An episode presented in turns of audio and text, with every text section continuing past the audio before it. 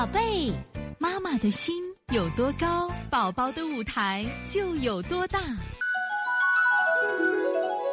现在是王老师在线坐诊时间。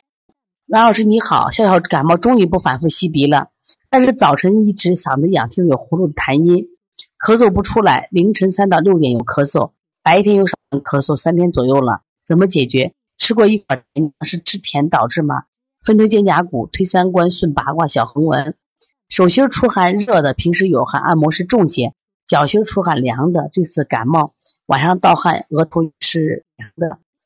另外呢是这啊，就是咱笑笑，因为最近才做了腺样体摘除手术。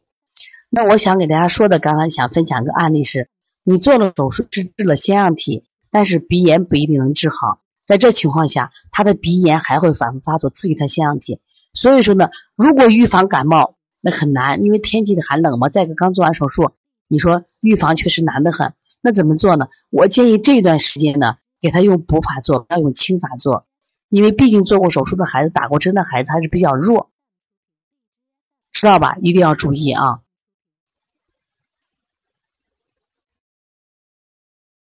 你用温补的方法啊，就是给孩子补一补，培补一下正气，他就有能力去邪了。治治鼻炎，重点是补正气。你比如说寒风来了，你怎么就打喷嚏？我怎么不打？我正气比你足呀。说最近笑笑，因为刚做了摘除手术以后呢，我建议多用补法，少用清法啊。他的火都是虚火，你不要用清法做了啊。就是补肾阳、补脾阳、揉二马、推三关啊，多摩腹、正捏脊啊，用补法做。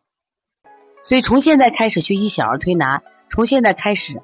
学习正确的育儿理念一点都不晚，也希望我们今天听课的妈妈能把我们所有的知识通过自己的学习，通过自己的分享，让更多的妈妈了解，走进邦尼康小儿推拿，走进邦尼康的课堂，让我们获得正确的育儿理念。